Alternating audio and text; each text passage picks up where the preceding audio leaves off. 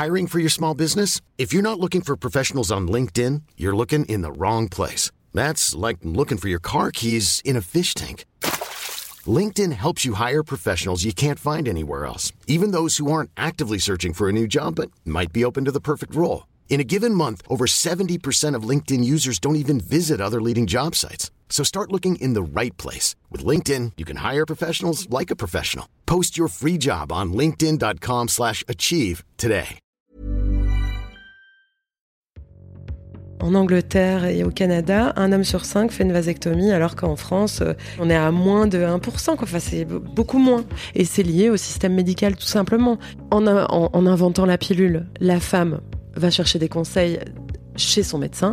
Et donc, c'est le médecin qui est prescripteur en matière de contraception. Les hommes n'ont pas de gynéco, mais ça, c'est crucial. C'est, je me dis, putain, euh, de nouveau, c'est pas la responsabilité des hommes. C'est pas, c'est pas les, hommes ne bloquent pas euh, tout ça. C'est que le système est fait que si à part si t'as une maladie euh, liée à ton sexe, tu vas pas consulter quelqu'un qui va te donner des infos sur sur tout ça. Et donc, du coup, en Angleterre, les médecins sont obligés de donner cette info sur la vasectomie quand une meuf vient consulter, ce qui fait une différence folle. Exécuté par qui Fabrice Florent. Bonjour, bonsoir, bon après-midi à tous et bienvenue dans ce nouvel épisode d'Histoire de mec. Chaque deuxième et quatrième mercredi de chaque mois à partir de 6h du matin, on parle avec des mecs de leur rapport à la masculinité et de répondre à la question c'est quoi pour toi être un homme? Je suis Fabrice Florent et dans la vie, je fais des podcasts d'interviews et de discussions et je crée du contenu. Si vous aimez ce podcast, allez écouter la bande-annonce pour en découvrir un peu plus sur moi et mes autres podcasts. N'oubliez pas de vous abonner sur votre appli de podcast préféré, de mettre un cool commentaire et 5 étoiles au podcast sur Apple Podcast et de partager cet épisode autour de vous s'il vous a plu. C'est le meilleur moyen de m'aider si vous aimez mon boulot. On est donc avec Anne-Sophie Delcourt. Oui. Salut Anne-Sophie, merci beaucoup de venir euh, dans, mon podcast. Bah non, merci à toi, tu rigoles. pourquoi? Bah Parce que c'est un honneur de pouvoir parler de son projet. Non, c'est vrai. Bah écoute, j'espère que tu me disais que c'était ta première interview, tu démarres tout juste la promo, c'est ça, ton bouquin n'est bah, même pas encore sorti. D'habitude, je suis à ta place. C'est ça, c'est, ça qui est le plus chelou. c'est vrai. Ça, fait quoi? Parce que bon, t'es, journaliste, euh, en fait, à la base, t'es, es journaliste de formation et t'es journaliste télé, c'est ça? Journaliste en télé et, euh, et mon kiff, c'est les interviews. Ah oui. Mais comment je me sens En fait, j'en sais rien. En fait, j'ai un truc, c'est la fierté euh, que ce projet ait abouti. Mais j'ai aucun recul sur la qualité de ce que j'ai fait et le résultat, c'est une première. Donc je crois que c'est totalement imparfait, mais qu'à la fois, bah, ça peut être mignon parce que c'est imparfait. Bah oui. Mais euh, mais juste après, ce qui compte là, c'est qu'en fait, peu importe. Euh... T'es déjà en train de sous-vendre ton projet que moi j'ai lu ta BD. Mais je pas souvent, c'est juste en fait ce qui ce qui m'importe après euh, c'est juste de parler de ce, ce sujet. Mm. Et que euh, ça puisse finir dans les mains de plein de mecs et de plein de meufs qui, euh, du coup, euh, ne, ne, ne, vont pas forcément changer de contraception. C'est pas ça mon grand projet, la grosse révolution contraceptive. En fait, je défends pas une contraception plus qu'une autre. Je défends juste le fait que les hommes et les femmes en parlent dans leur couple. Ouais. Là où ça a disparu à un moment de l'histoire. Et ça a été une des premières questions de ce, de, de ce bouquin, c'est pourquoi, à quel moment, pourquoi tout d'un coup c'était la meuf qui décidait et en fait, c'est pas la meuf qui décide, c'est la meuf et son médecin. Mm, mm. Et alors qu'avant, dans l'histoire, en fait, c'était une discussion de couple. Et l'homme était investi. Et donc, on, se dit tout, on se dit souvent que la contraception masculine, ça n'existe pas parce que les mecs sont désintéressés. Mais en fait, c'est bien plus, euh, c'est bien plus profond que ça. C'est bien plus culturel et, et, sociétal que ça, quoi. Et historique, c'est que les mecs, ils ont été évincés au moment de la médicalisation de la pilule. On les a sortis de cette équation du couple. Et c'est les médecins qui prescrivaient euh, les conseils en matière de contraception. Donc il y a un truc de co-responsabilité entre mes femmes de, de ce qu'est devenu la contraception. Voilà. C'est un peu comme la, la maternité d'ailleurs. Hein. Euh, mon daron me racontait, donc il a 75 balais. Moi quand je suis né, j'ai en 77.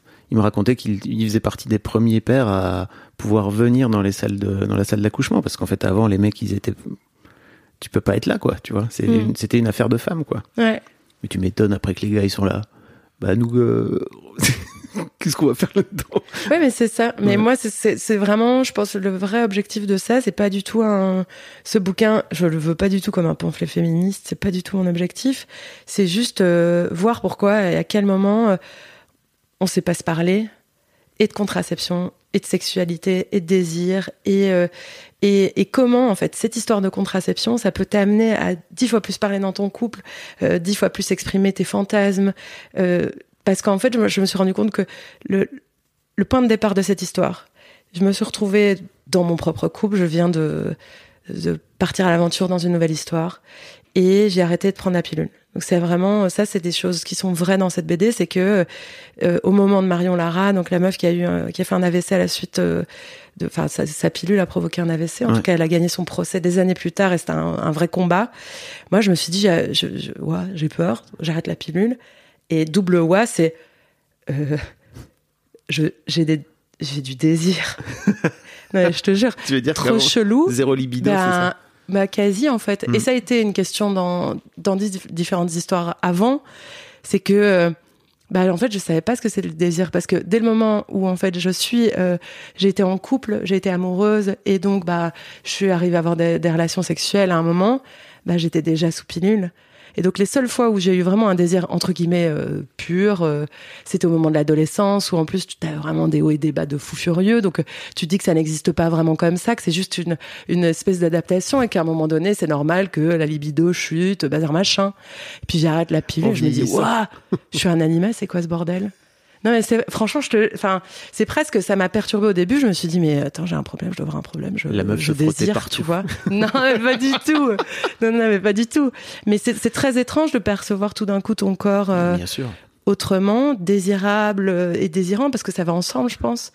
Et, euh, et donc là, je me suis dit, ben, le jeu dangereux, c'est que tu prends des risques euh, dès le moment où en fait tu te euh, tu, tu te protèges pas ou tu utilises pas de préservatif. Donc euh, je ne je ne revendique absolument pas le retrait comme une contraception, mais euh, mais t'en- néanmoins T'en euh, parles dedans. Enfin, oui, c'est- bien sûr. C'est c'est ce que. c'est le point de départ de, de cette de situation de voilà. couple que je vis. Euh, mon mec aime, aime pas trop le préservatif. euh, et à nouveau, ça c'est très personnel parce que ça fait pas le même effet à tout le monde. Moi, je veux plus prendre d'hormones parce que je sais que ça calme euh, mes désirs. Et je trouve que bah ouais, l'énergie sexuelle, ça compte quand même un peu dans ton tonus et dans même ta créativité. Bref, c'est un autre débat, mais et et du coup, on se retrouve un peu comme des cons comme ça. Et puis lui me dit euh, vraiment, euh, euh, et cette scène elle est dans le livre, euh, et il me dit dans le lit, bah ok, moi je veux bien prendre la pilule en fait. Et là je tape pilule pour homme, je me dis mais la blague, on l'a vu combien de fois cet article? Et je me dis bah elle Depuis 20 existe. Et, et là, je découvre, le premier truc que je découvre, c'est l'atelier de couture de ces contraceptifs. Et là, je dis, blague ou pas blague? Et en fait, je découvre que c'est pas une blague. Puis après, je découvre planning familial, journée mixte pour parler de contraception. Je me dis, mais what the fuck? Personne n'y va. J'y vais, et là, je suis à table avec quatre mecs. Et ils me parlent de leur contraception. Et ils me parlent du fait que, en fait, c'est indécent pour eux de d'avoir des relations sexuelles avec des nanas et de totalement zapper qu'en fait ils sont fertiles, qu'ils sont co-responsables d'une grossesse ou d'un accident euh, euh, par rapport à une grossesse, que il y a ce truc euh, ultra joli en fait de ben je veux prendre cette charge. Mhm. Et puis il y avait d'autres aussi, d'autres couples qui étaient là où c'est vraiment la meuf qui a pour le coup un vrai problème avec ses contraceptions. Et donc là il y a un truc de, là on parle de santé et de de protection de la santé de la femme. Et là j'étais là, je me prends une claque par chaque chaque gars à cette table me fout une claque féministe où je me dis merde, je suis tellement à la rue en fait, j'ai j'ai 5 ans de retard quoi. Et je me dis ouais, en fait euh, j'y suis allée par un un truc un peu de curiosité. Et en fait, j'en suis ressortie en me disant, ouais, j'ai un peu genre la chiale de se dire, ouais, c'est beau en fait. Et euh, puis après, j'ai rencontré un autre mec qui a créé l'anneau contraceptif. Lui, il me fait kiffer, mais c'est fou cette rencontre parce que, euh, en fait, il m'explique euh, qu'il a créé un, un- vraiment dans son garage. Ah, euh, labo, euh. un labo à la Breaking Bad, le mec fond des trucs pour faire un anneau, euh, il crée ce truc, et au-delà de ça, Alors, il si prend... vous savez pas, euh, l'anneau contraceptif, c'est c'est un système que vous mettez. euh, D'ailleurs, ils ont eu des soucis, c'est ça depuis. euh, Mais justement, c'est là où je vais. Ouais, en fait, l'anneau contraceptif, c'est le même principe que le slip contraceptif qui a été inventé par un médecin euh, euh, dans le sud de la France. Donc, l'invention euh, à travers ce médecin, elle a été euh, entre guillemets euh, légalisé parce que, euh, enfin en médecine, quand euh, quand un médecin met en place un système et que par l'expérience plusieurs hommes euh, prouvent qu'en fait ils sont contraceptés, euh, c'est c'est un peu l'équivalent d'un brevet, même si c'est pas breveté Ouais. euh, concrètement, euh, c'est la même chose. Il a été reconnu, euh, lui avec son slip contraceptif fait sur mesure, comme comme un vrai système de contraception masculine. Donc c'est un slip en gros vous- qui Ouais. aide à remonter les testicules à l'intérieur du Ouais. corps pour qu'elles chauffent de quelques Oui, degrés de plus. Parce que les couilles ne sont pas à l'extérieur du corps simplement pour faire joli, évidemment. En gros, c'est ça. Ouais. On, on augmente la température du couille en déplaçant les, les testicules, on les colle contre le corps, et là, la, la production de spermatozoïdes euh, s'arrête. euh, Au bout de quelques mois. voilà. Mm. Mais donc du coup, ce mec-là, ce Maxime, lui a pris le même principe, sauf qu'il s'est dit bon, est-ce que je peux euh, rendre un petit peu plus design ce slip qui peut être un peu compliqué, et puis faciliter aussi l'accès euh, aux hommes. Et ce qui est ouf avec ce gars, c'est que en, en quelques années, je crois à peine trois ans, il a fait passer un nombre de contraceptés qui devait être de plusieurs centaines à 10 000 usagers en France. Il a créé une communauté sur les réseaux sociaux. But problème il s'est retrouvé avec évidemment le, la sécurité de la santé euh, sur le dos parce que euh, il a pas de brevet. Et lui m'a dit dès le début, il y a quatre ans quand j'ai eu au téléphone, il me dit, euh, je dis mais mec t'as pas peur de te prendre des procès sur le cul? Et en fait il me dit mais euh, mais je m'en fous. C'est que moi ce risque je le prends parce qu'en fait ce en fait ce débat, ce ce combat d'idées, ce, ce truc joli en fait que je porte dans mon cœur, je m'en fous de me sacrifier pour ça. Et en fait ouais, je te là, euh, ok d'accord. Mais c'est limite une approche militante. C'est, c'est, on n'est pas Ouais. du tout dans, Mais pas du tout. dans une ouais. idée de faire un business, quoi. Non, pas. Mm. Enfin, j'ai pas du tout senti ça chez Mm. lui, euh, enfin profondément, et je, je me suis dit, ouais, le mec a des euh, couilles. Blague. Ah ouais. Et, et du coup, c'est pour ça que le personnage principal dans l'histoire s'appelle Max. Et alors, la, le, anecdote de fou, c'est que, en fait, je, je, je lui envoie, c'est un, des, hommes à qui j'ai fait lire la BD, parce que c'était quand même important euh, d'avoir euh, un, héros principal homme. Ça m'excitait énormément, moi, de- d'essayer de me mettre dans la peau d'un homme. Et donc, de, évidemment, pour ça, pas l'inventer, mais me rapprocher de tous les hommes qui, sur ce passage et sur cette enquête journalistique, pour me donner leur propre perception. Donc ça, j'espère que c'est, enfin, que je, que je loupe pas le coche à, ce niveau-là. Ça, je peux pas le savoir parce que je suis toujours pas devenu un garçon. Mais j'espère je ne pas euh, trahir la, la parole de, de ces mecs, quoi. Je crois pas que tu le loupes. Après, euh, pour moi, c'est vrai que je me suis dit, tiens, c'est intéressant parce que j'ai bien compris que tu parlais de toi. Et je me suis dit, tiens, c'est marrant. En fait, on revient toujours à ce fameux truc de, c'est les nanas qui s'occupent de la contraception. Enfin, en tout cas, de faire connaître la contraception. Alors, c'est pas forcément le cas parce que j'avais reçu dans l'histoire de mecs il y a quelques mois euh, les contraceptés qui étaient Ouais. faits par deux mecs. Ouais. Mais c'est trop rare pour être souligné, si tu veux. Et, les, et ça vient plutôt généralement des, des femmes qui elles-mêmes ont compris que euh, pour, ré- pour résoudre leurs propres problèmes avec la, leur propre contraception, il faudrait aussi qu'elles viennent mettre les, les filles dans les mecs plutôt dans leur euh, dans leur besace.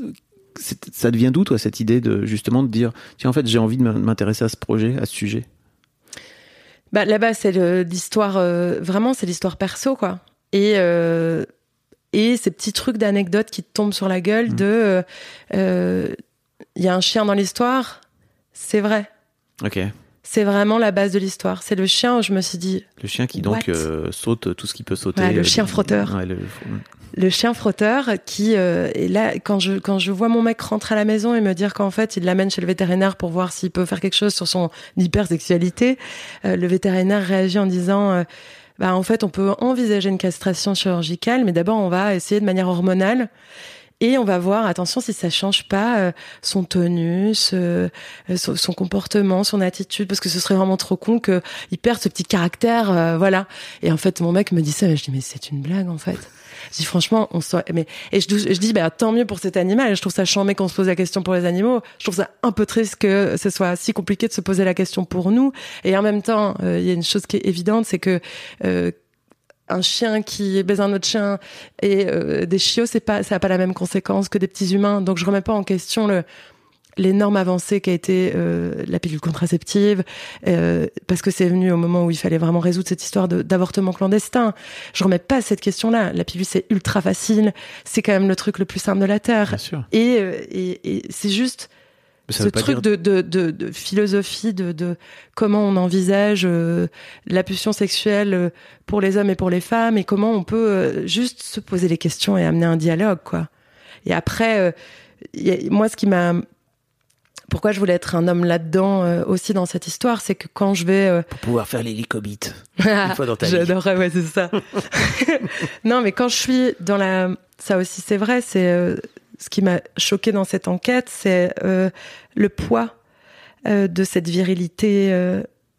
Quand je suis dans le, la salle d'attente de l'urologue et que je vois cet objet dont je parle dans la BD, qui existe bel et bien avec euh, quatre boutons euh, euh, qui rebondissent plus ou moins et qui sont censés reproduire euh, euh, la dureté d'une bite. Et qu'en fait, t'as le choix entre quatre catégories. Donc, t'imagines un gars qui est en train d'appuyer sur les boutons, en train de dire, mais attends, c'est quoi ma tub, voilà. Et surtout, l'explication au-dessus de ces boutons-là pour, et c'est autant, c'est bien que les mecs se touchent pour, euh, pour faire des autodiagnostics. Je, je remets pas en question l'outil. Je remets en question le texte où tout d'un coup, on te demande de te situer par rapport au fait de, de, de pénétrer une meuf. Oui. Et là, je me dis, mais c'est quoi cette blague? Comment, comment, dans le milieu médical, on peut demander à un mec de se comparer? Ce qui voudrait dire qu'il y a un type de vagin, qu'il y a un type de meuf, alors qu'en fait, une relation sexuelle, ça se vit à deux. Et en fait, ça n'a aucun sens de demander à un mec de vérifier son érection par rapport au fait qu'il est en mesure ou pas de, con- enfin, de, de, de pénétrer une nana, quoi. T'en parles un peu plus tard, mais surtout qu'il y a plein de façons de faire l'amour autrement que you, avec quoi. une, une énorme érection. Ouais. Oui, mais après, ce que, enfin, moi, je, j'ai pris, enfin, c'était ça qui était incroyable et hyper intéressant, c'est que je me suis rendu compte, évidemment, moi, dans la vie, à quel point, euh, ah ouais, je pensais être méga libre, avec mon mec, on pensait être super libre, on pensait qu'on pouvait se parler des choses. En fait, euh, ça a démontré aussi euh, tous les endroits où, en fait, on sait pas se parler, quoi.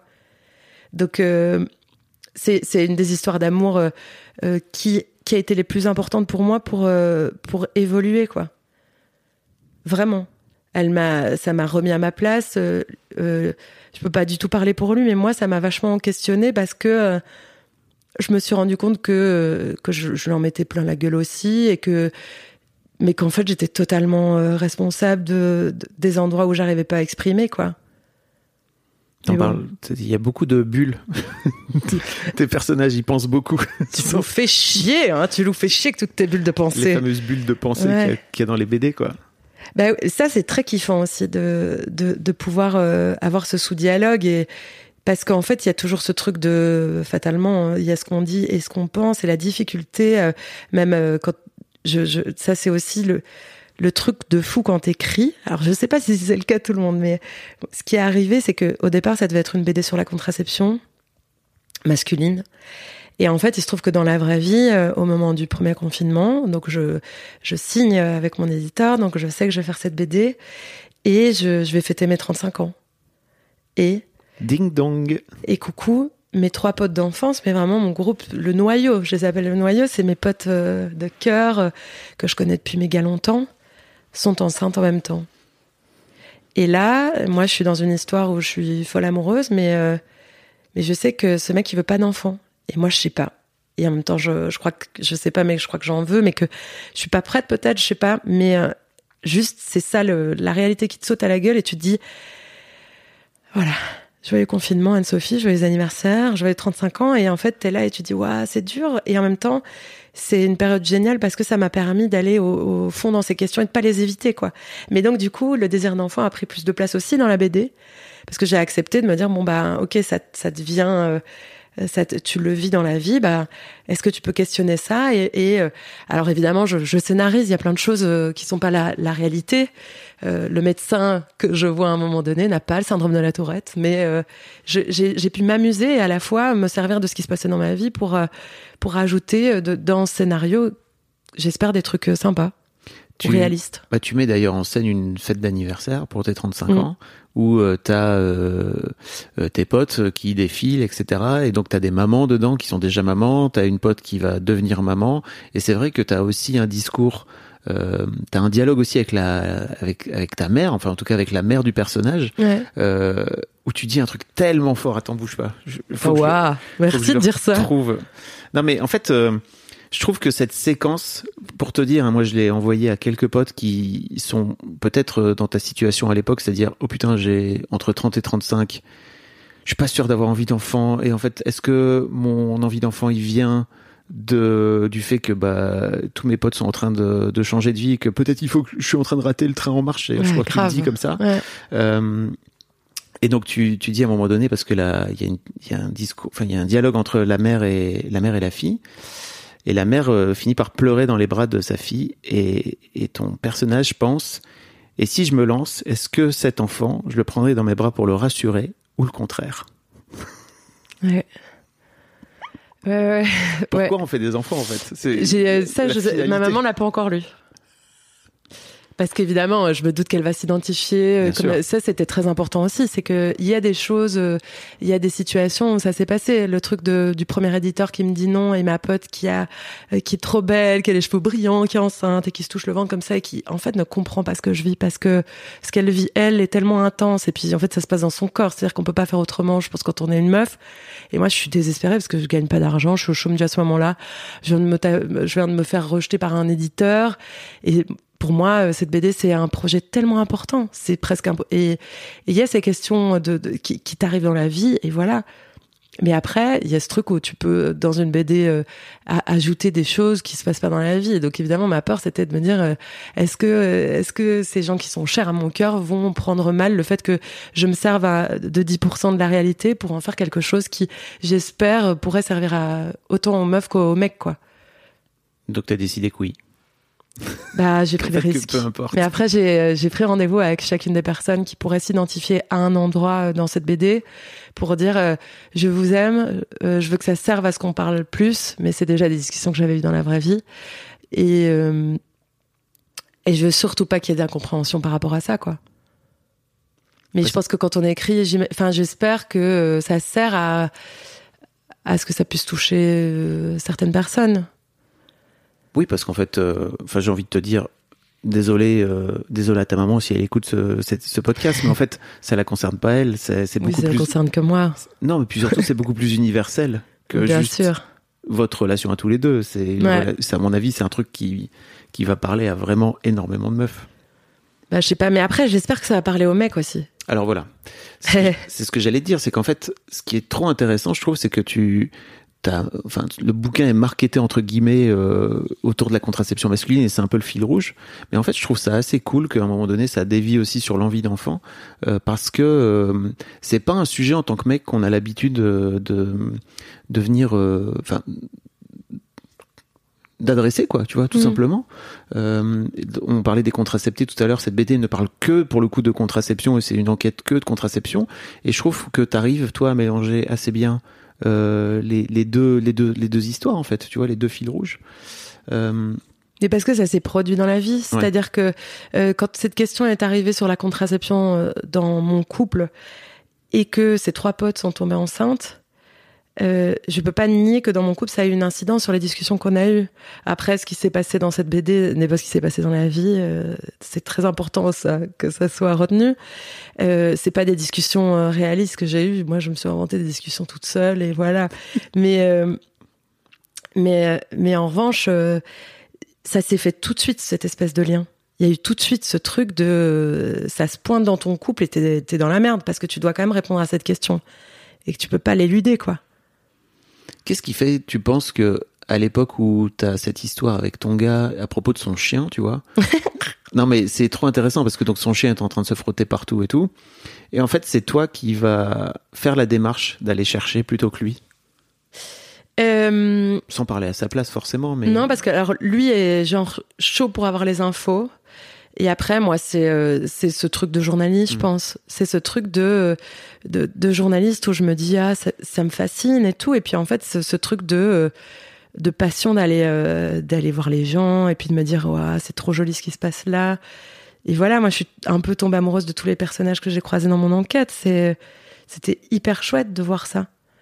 De voir tout ce truc qui existe depuis tellement longtemps et et dont on en, dont on ne parle finalement que que Even on a budget, quality is non-negotiable. That's why Quince is the place to score high-end essentials at 50 to 80% less than similar brands. Get your hands on buttery soft cashmere sweaters from just 60 bucks, Italian leather jackets, and so much more. And the best part about Quince, they exclusively partner with factories committed to safe, ethical, and responsible manufacturing. Elevate your style without the elevated price tag with Quince. Go to quince.com slash upgrade for free shipping and 365-day returns. que pour se marrer. Enfin, c'est ça aussi, c'est qu'il y a eu un truc de. euh, là, c'est plus la journaliste, c'est que euh, le médecin qui a créé la, méthode hormonale, il l'a faite euh, au départ euh, parce que dans les années euh, 70, il s'est retrouvé avec des nanas qui étaient sous pilule ultra dosée et euh, en fait, elles avaient des gros problèmes. Aujourd'hui, la pilule n'est plus aussi euh, violente. Enfin, on a peut-être encore oublié que c'était pas un complément alimentaire, Bien mais c'était un médoc. Mm. Mais à cette époque-là, il était, lui, il était d'un grand renfort pour ces couples où la meuf, elle se retrouvait en galère. Et donc, il a juste inventé ce truc, pas en disant c'est la solution. Il a juste dit, bah, moi, je voudrais pouvoir soulager certaines meufs euh, sur certains temps en contraceptant les hommes. Et en fait, il a très souvent fait euh, l'objet d'articles où il a été invité dans les médias et on a encore échangé il y a pas longtemps des mails et il a été ridiculisé quoi. Alors que c'est un mec brillant qui a qui a défendu plusieurs études et plusieurs euh, ouais, plusieurs études en contraception masculine avec l'OMS. C'est un, un pionnier, le gars.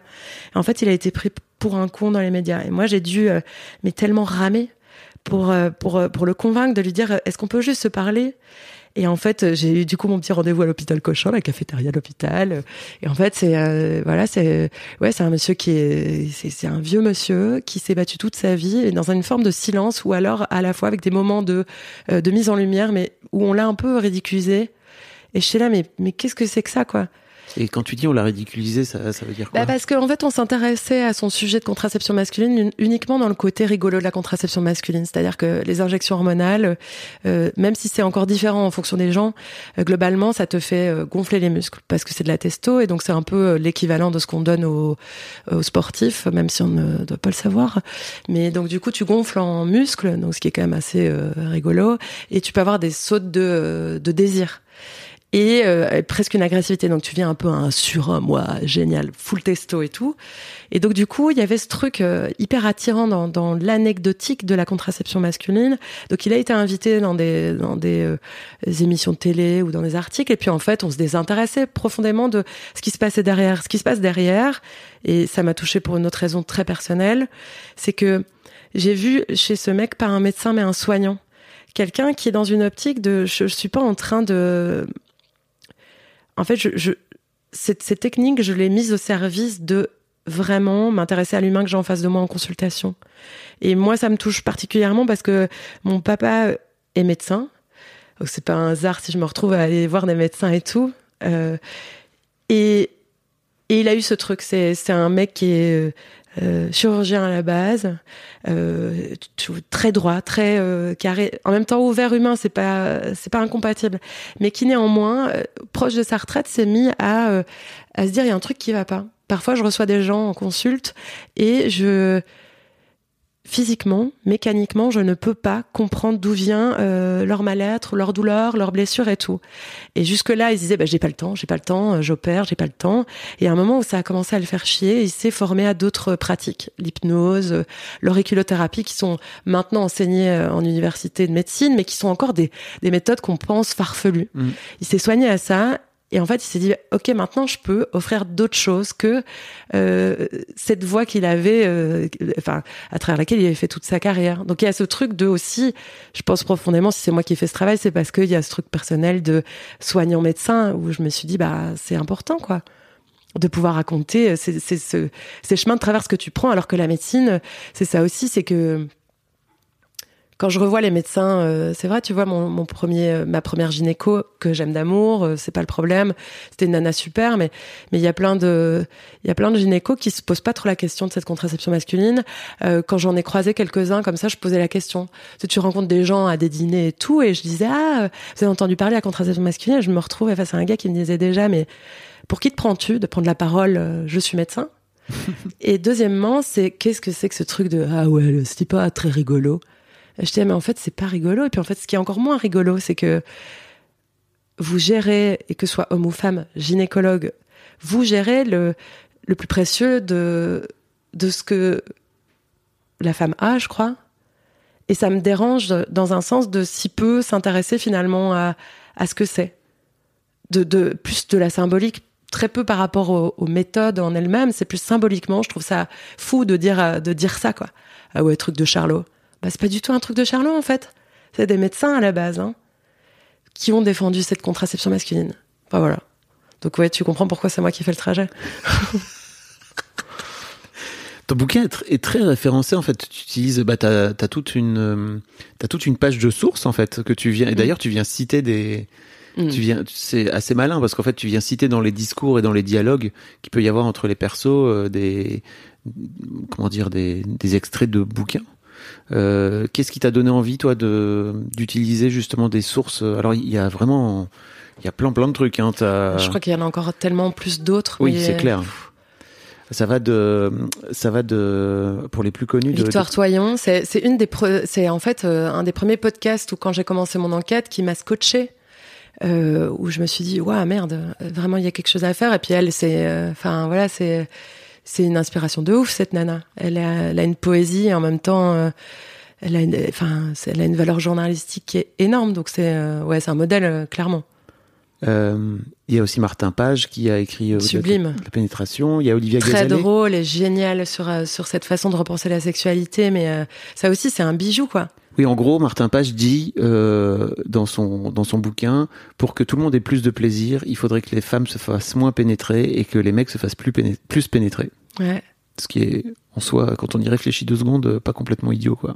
Bah ouais. Enfin, en tout cas, de, de, de repenser, juste de prendre nos corps et nos relations sexuelles comme un terrain de jeu où on se dit, il n'y a pas de. En fait, il faut fonctionner par peut-être par euh, essai erreur, tout en évidemment pas en faisant les choses sans en discuter, mais je trouve ça fascinant. Ce bouquin, il m'a. Enfin, j'ai trouvé ça tellement bien écrit et puis. Et puis tellement léger aussi à la fois, euh, très fort, très sensible, et puis très léger dans l'approche, où que je me disais, ouais, ouais. Je cite des gens qui m'ont vraiment euh, bah, qui m'ont qui m'ont inspiré, qui m'ont qui m'ont retourné le cerveau. Et je et je je sais pas pourquoi je- j'en suis venue à les mettre finalement dans les bulles. C'est que euh, je me disais bah en fait ils le disent tellement mieux que moi que je vais pas jouer à la meuf qui sait euh, mieux écrire qu'eux. Je vais pas retransparaître je vais me servir de ça. Après je sais pas si ça marche de d'avoir bon bah merci. Non, je sais pas si ça marche, mais c'était euh, des mots qui étaient tellement forts pour moi que je me suis dit, mais j'ai trop envie de, de pouvoir le, le- les mettre dans cette BD, quoi. Et puis tu cites des bouquins qui gagnent à être connus, et notamment où, des bouquins euh, sur le mouvement de Child Free qui, est, qui commence à prendre de l'ampleur en fait. Mais pour moi, euh, c'est vraiment génial de, de pouvoir donner de la, de la voix en fait à ces Mm. autrices et à ces auteurs qui réfléchissent, qui remettent un peu en question le. En fait, si t'as pas d'enfant, tu rates ta vie quoi. Ouais, putain, ouais, ça c'est chaud. Hein. Ah, Ça, ouais, c'est la grande question. Mais je, en fait, je pense que je me, je me trompe sur la vraie inspiration de tout ça. C'est que moi, j'ai une, une passion euh, pour euh, Liv Strömskist, Mm. dont j'écorche le nom. Non, je crois Et pas. voilà. Euh, qui arrive euh, comme personne à, à placer euh, des, des, des grands auteurs, euh, des, des grandes réflexions sociologiques dans un récit hyper fun, euh, avec des dessins hyper pop. Et en fait, ça a toujours été un truc où je me suis dit, ouais, j'aime beaucoup ça. Et donc ça, c'est une, c'est- peut-être là où en fait j'ai décidé de me dire mais pourquoi est-ce que je ne m'autoriserais pas à essayer, de voir si ça peut marcher? Et puis après, c'était aussi, c'est, euh, en fait, on s'en fout de ce que je pense moi. On s'en, enfin, je suis pas philosophe, je suis pas médecin, je suis euh, juste, euh, j'aime bien poser, euh, euh, j'aime bien discuter avec les gens et m'en servir pour raconter une autre histoire et essayer de se dire, bah, évidemment qu'il y a une, une nana qui était très importante, euh, importante euh, dans mon enquête, c'est Laurence Steveling qui a écrit une thèse sur la contraception masculine et, et en fait, mais qui va lire cette thèse, quoi? À part, à part des militants, à part des gens qui vont s'intéresser à ce sujet, mais si, si personne s'intéresse à ce sujet de manière un peu détournée, euh, bah, cette thèse, elle sera pas lue. Et ben, moi, ça me fait chier parce qu'en fait, cette meuf, elle a fait un travail remarquable. Et c'est pareil pour, pour, pour tout le monde. Bah, après, bon, quitte, ça veut pas dire que pour autant, euh, plus de gens la liront, mais je me dis, euh, c'est, c'est génial d'être retourné par des textes et de pouvoir les reciter après, quoi. Ouais, bah, au moins tu fais circuler les idées. Ouais, bah, j'espère. Croisons les doigts. Bah oui, Ouais. bien sûr que oui. Pourquoi tu crois le contraire? Non, bah parce que j'en sais rien, euh, parce que euh, bah j'en sais rien, non, mais parce que je prétends à rien en fait, juste euh, c'est plus ça. Enfin, c'est peut-être aussi qu'il faut déjà que je me remette que ça existe vraiment aujourd'hui, quoi, Oui. et que je ne suis pas morte avant qu'elle sorte. Ouais, bah j'ai toujours peur de ça. C'est trop bizarre. Quoi Bah, c'est tellement un projet où j'ai mis du cœur et du temps que je stresse depuis quatre ans. Me dire, mais si ça se trouve, je vais mourir avant. Parce que, ouais, ouais, de peur irrationnelle. C'est étonnant. Ouais, bah, je- ça c'est c'est ma petite euh, ma petite folie en interne, tu vois. C'est pas pour rien que je raconte le palais du mental, c'est que ça tourbillonne quoi. Oui, t'as toute une, t'as une double page assez géniale où tu illustres euh, ce que t'appelles le palais mental, hein, c'est ça? C'est Ouais. c'est le petit singe euh, dans, dans ta tête qui fait ding ding ding ding avec des cymbales et qui Ouais. et qui t'amène. Je sais plus Et où ben aller. ça, c'est H24. C'est dans ta tête, c'est c'est comme ça que ça se passe? Ouais. À part quand je dors. Quoique. Quoique. bah oui, non, mais bien sûr, oui. Et c'est marrant cette page parce que mon éditrice m'a dit Waouh, t'es dur, envers- t'es dur. T'es dur. Bah, t'es dur dans ton écriture, ton, personna- ton personnage féminin, il est dur avec les femmes et tout ça. Dur, mais dur dans quel sens? Ben parce que parce que il y a des mots qui peuvent être euh, compliqués à entendre euh, et en fait je dis ben ah bon mais moi c'est comme ça dans ma tête tout le temps quoi. Mais comme quoi C'est quoi les mots compliqués à entendre? Obsolescence programmée pour parler de l'horloge biologique. euh, tu vois, c'est. euh, Ouais, je sais pas, mais c'était rigolo, tu vois, ce truc de. Tu sais pas comment, comment, les, comment, comment les personnes qui vont lire cette BD vont la recevoir. En fait, euh, bon, ça, de toute façon, il faut lâcher le.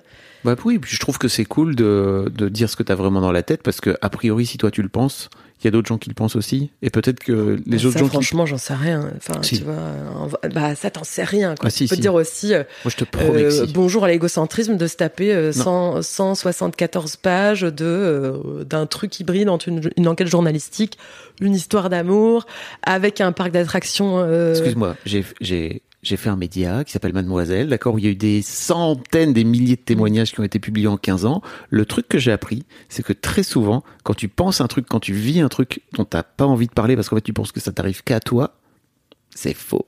Il y a d'autres gens sur la planète qui vivent exactement la même chose et qui sont dans la même situation que toi et qui n'osent pas le dire. Donc en fait, quand toi tu parles d'obsolescence programmée et que tu viens et mettre ces mots euh, sur le papier comme ça, en fait, il y a forcément d'autres meufs qui vont se dire putain, en fait, je pense exactement la même chose pour moi, quoi. Ouais. Je crois, vraiment. Bah écoute, j'espère. Attends, ça m'arrangerait. Hein. Ouais, je te promets. J'en suis, j'en suis convaincu. Écoute, franchement, je- j'espère mille fois quoi.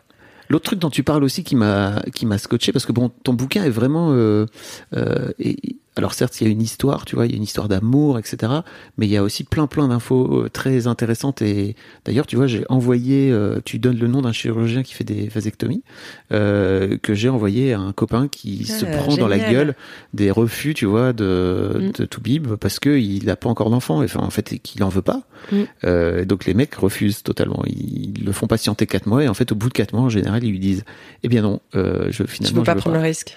Ouais. C'est terrible. Euh, bref, t'as aussi euh, la différence entre les les toubibs euh, euh, anglais Alors ouais. et les toubibs français. C'est complètement dingue. Je Non connaissais mais pas. ça c'est ouf parce que c'est bah du coup c'est cette fameuse thèse de Laurence Stevlink euh, qui m'a mis sur la voie et qui m'a donné toutes ces infos.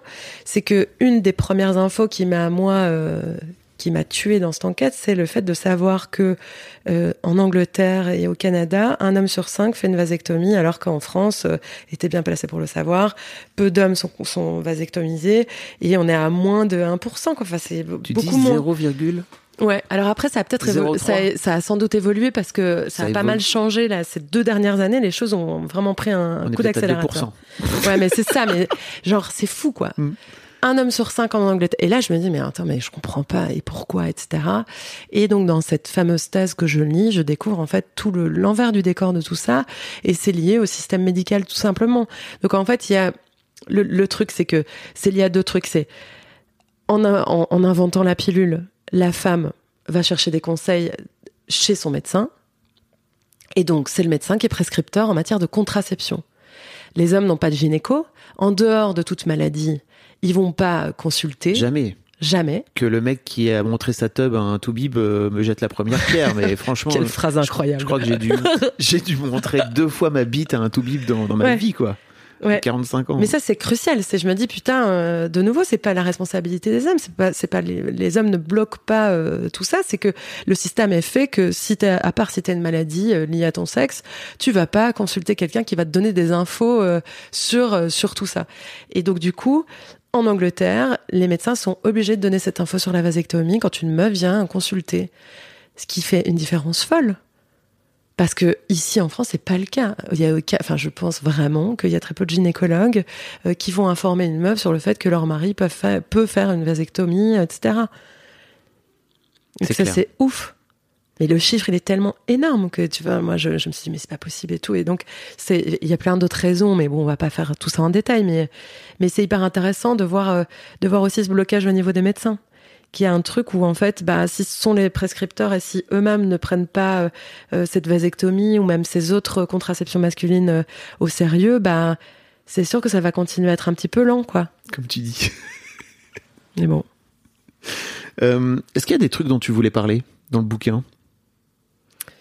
Dont tu veux causer? Merde, j'ai l'impression de ne pas avoir arrêté de parler. Non, Non, bah, c'est une interview en même temps, donc c'est très bien. Si, il y a peut-être un truc. Ouais. Il y a un truc, euh, mais ça va être très bateau, mais on s'en fout.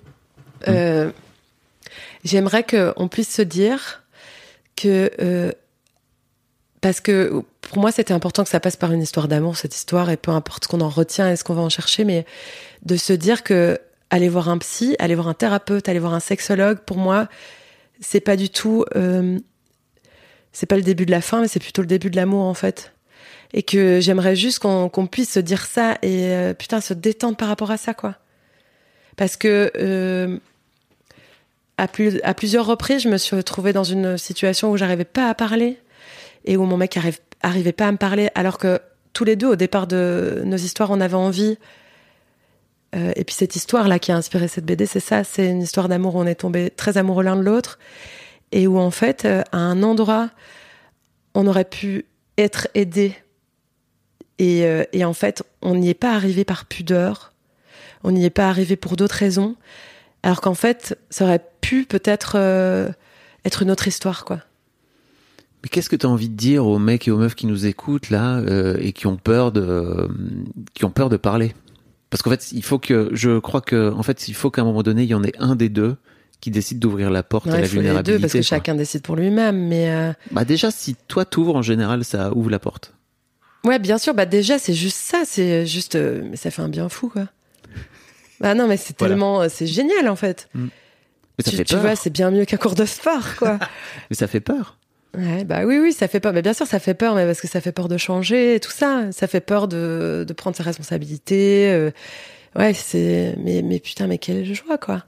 C'est juste pour moi, c'est c'est évident que les thérapeutes de couple et les sexologues peuvent être euh, euh, l'épreuve d'un amour qui est là encore et qui peut euh, et qui ne peut que s'améliorer, quoi. Et les disputes, en fait, c'est des preuves d'amour, quoi. N'évitons pas de se disputer, quoi, parce que quand on se dispute plus, en fait, on s'aime plus, parce qu'on n'a même plus envie de résoudre quoi que ce soit. Après, je, je mesure à, à quel point c'est niais hein, de dire ça, mais euh, Tu crois que c'est nié Non. bah ouais, je peux, j'enfonce des portes ouvertes, quoi. je Bonjour, crois pas. euh, psychologie de comptoir. Mais peu importe, en fait, euh, si euh, ouais, c'est peut-être ça, moi. Enfin, je pense que profondément, même si c'est une enquête sur la contraception masculine, c'est surtout un truc où euh, l'histoire qui a inspiré cette BD a été hyper constructive dans mon évolution personnelle. Qu'à des endroits on s'est foiré et en fait on, aurait pu peut-être faire autrement. Et je suis ok aujourd'hui que ce soit passé comme ça parce que on est des super bons copains Mm. Et que ça, reste une relation très jolie, mais parce que en fait on a réussi aussi à savoir se parler à un endroit. Peut-être pas à temps pour une histoire d'amour, mais euh, mais en fait on a réussi à se parler et ça c'est chambé. Voilà. Tu disais que t'avais évolué sur euh, le désir d'enfant à titre perso depuis le temps que t'as écrit ou? On est Putain, non. Enfin, oui, en fait, si, j'ai vachement évolué dans comment penser, comment me rassurer par rapport à ça. Après, profondément, personnellement, je pense que j'ai toujours eu envie d'avoir des enfants.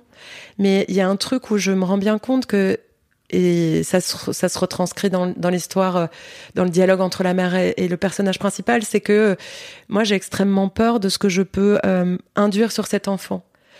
Et en fait, ce que je voudrais, c'est arriver à une maturité suffisante que pour que je puisse me mettre au service de l'identité de cet enfant et de ce qu'il décidera d'être lui-même, par lui-même, et sans moi mon envie de l'influencer vers euh, un truc ou un autre, et d'avoir ce, euh, bah voilà, cet ego assez bien placé que pour pouvoir lui dire, mec, je vais t'aider ou moi, je vais t'aider à être qui tu dois être, sans trop euh, euh, décider de décider pour toi, quoi. Et ça, euh, ouah, j'ai encore du taf, quoi. Et après, il faut que j'ai une, une situation, euh, tu vois, qui, qui permette, parce que c'est ça, en fait, je crois, être parent, c'est se mettre au service, de dire, ok, je suis capable de le laisser faire de la merde, faire des jolies choses, et pas, et pas, et pas intervenir. L'aider à se sentir en sécurité pour qu'il devienne euh, ce qu'il doit être, lui, seul. Et pas, et pas en faire un joujou, un clone, euh, ou ton opposé, parce qu'en fait, tu veux régler tes, tes, tes, tes complexes, et, et ça, bah, euh, j'espère évoluer de plus en plus vers ça, mais euh, mais voilà, mais peut-être que j'attends un truc qui arrivera jamais parce qu'en fait on peut on peut évoluer de manière infinie personnellement. Oui, puis t'apprends en marchant de toute façon, donc Ouais. C'est un vrai truc. Mais en tout cas, cette BD, dans tous ces questionnements par rapport au désir d'enfant, m'a permis déjà de me détendre. C'est-à-dire que je pense que si euh, euh, la situation arrivait, je serais, euh, je, je me sentirais moins merdique en tant qu'humain que pour pouvoir euh, prendre ce rôle à cœur et me mettre au, au service de, de cette aventure-là, tu vois. Parce que si je le fais juste pour euh, le fait d'avoir quelqu'un, un truc trop mignon, trop rigolo, enfin, ça n'a aucun sens, Une quoi. C'est tellement égoïste. Mais euh, voilà. Et puis, et puis après, il faut trouver, enfin ouais, il faut trouver le garçon qui, qui aura envie de la même manière, parce que, parce que je, je, j'aimerais bien partager ce, ce truc-là, de se dire, ok, oui, on va en chier, quoi. On va en chier, on va pas dormir, on va, putain, ça prend, enfin, tu vois, ça prend de l'énergie, quoi. C'est vrai, c'est, euh, c'est pas un truc qui te rapproche de ton mec. C'est un truc où, putain, on en chie ensemble, mais c'est juste se dire, ok, en fait, c'est une expérience de fou furieux, quoi. Bon, voilà. Il me faut trouver le mec comme ça. Ah ouais Ouais, c'est vrai. Tu veux passer une annonce? Non, non, mais non. euh, Je... La vie est bien faite. Déjà, déjà, je rêvais d'écrire cette BD et elle existe. Hmm. Donc, euh, je suis pas. Enfin, voilà quoi. Ok. Donc ça s'appelle L'homme sous pilule. Oui. C'est chez Marabule. Oui. Euh, et c'est dispo euh, dans alors à partir du 6 avril. 6 avril. Mais c'est déjà en précommande. Vous pouvez le précommander sur toutes Ouais. les bonnes euh, dans toutes les bonnes librairies et tout quoi. Ouais. C'est fou, hein. Bah écoute, 4 ans de travail. ouais, putain. Ouais. Flippant. Puis on l'a Ouais. pas on l'a pas cité mais c'est c'est euh, illustré par Lucie Macaroni. Ouais. Qui est qui est un très très chouette et très fin et Ah ouais, j'adore. Et moi, je suis tombée amoureuse de son travail. C'est Mm. pour ça que je l'ai spoté. J'ai dit, coucou, j'aimerais bien écrire une histoire complètement folle. Et ce qui, c'est ça qui est drôle, parce qu'au départ, ça devait être un documentaire. Bah, Je relance la machine, là, on est d'accord. Vas-y vas-y, on a le temps. Au départ, ça devait être un documentaire, vu que je bossais comme journaliste en télé. Et puis en fait, le truc, c'est que je savais pas, en écrivant, que j'allais écrire de manière visuelle. Donc moi, je suis arrivée, j'avais des visions de cases. Et donc, euh, horrible, j'ai... Enfin, horrible, l'histoire est assez drôle. J'ai écrit en dessinant. Mais vu que je sais pas dessiner, ça ressemblait à rien. Tu faisais des bonhommes Mais- bâtons quoi. Ouais, des, be- des, des- vraiment tout moche. Et en fait, vu que j'ai signé, je devais signer avant le premier confinement, et ça a été reporté. Moi, j'avais hyper peur que les éditrices, elles décident finalement de dire non, mais l'autre a jamais écrit de BD, bon, euh, on n'est pas sûr finalement et tout. Et donc je me suis dit, ok, vous savez quoi? Non, mais je vais pas leur laisser le choix. Et donc si j'écris la moitié de la BD et si je la dessine à moitié, euh, parce que ma dessinatrice, elle peut pas. Enfin, c'est un taf de titan de dessiner. Je me dis, moi, je vais faire ces dessins, mais comme ça, elles comprendront ce que je veux dire et tout.